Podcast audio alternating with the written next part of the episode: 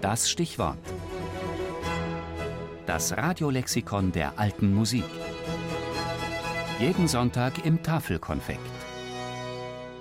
Franz Brüggen. Alte Musikpionier mit Blockflöte und Orchester.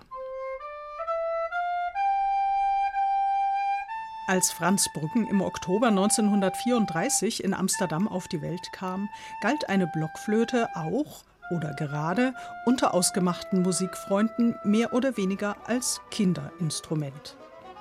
Als eben dieser Franz Brüggen im August 2014 starb, hatte sich eben diese Blockflöte längst als Solo- und Kammermusikinstrument etabliert und nicht nur vivaldische Blockflötenkonzerte hatten inzwischen Einzug auch in die renommierteren Konzertsäle gehalten, sondern selbst händelsche Sonaten und mittelalterliche Estampien.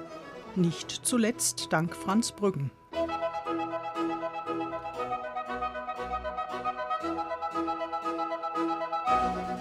Die ersten Blockflötenstunden bekam der kleine Franz, das jüngste von neun Kindern eines Textilfabrikanten, von einem seiner Brüder.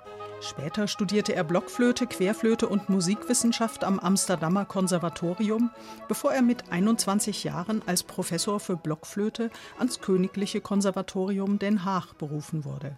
Durch Gustav Leonhardt kam der junge Musiker in Berührung mit der gerade aufkommenden alte Musikbewegung, spielte gelegentlich im Leonhardt-Konsort mit, begeisterte sich für die historische Aufführungspraxis und machte sich Anfang der 60er Jahre durch die Bemerkung in seinem Heimatland unbeliebt, dass jede Note von Mozart, die das Konzertgebouw Orchest Amsterdam spiele, gelogen sei.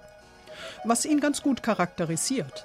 Brüggen galt als charismatisch, idealistisch, rebellisch und sehr ehrlich.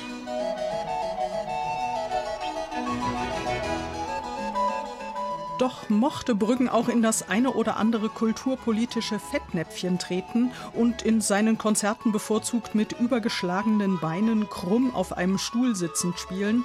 Sein Ruhm als Blockflötist wuchs. Und zwar weltweit. Er wurde zu einer Art klassischen Popstar, von dem man sich sogar Poster an die Wand hängen konnte und inspirierte immer mehr junge Menschen, sich in professioneller Weise mit der Blockflöte zu beschäftigen. Nichtsdestotrotz verkündete er 1981, er sei nun ausgeblockflötet und gründete mit einigen Freunden das Orchester des 18. Jahrhunderts.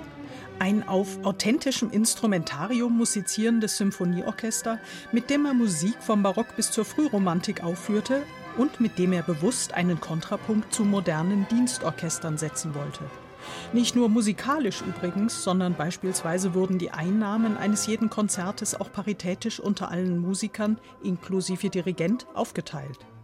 Studioaufnahmen waren Brüggen außerdem immer ein Gräuel und er plädierte dafür, lieber Live-Mitschnitte auf CD zu brennen.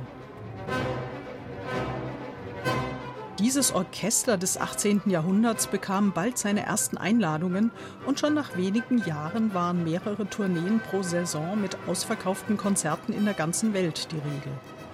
Und Franz Brüggen war irgendwann mehr als Dirigent bekannt, denn als Blockflötist.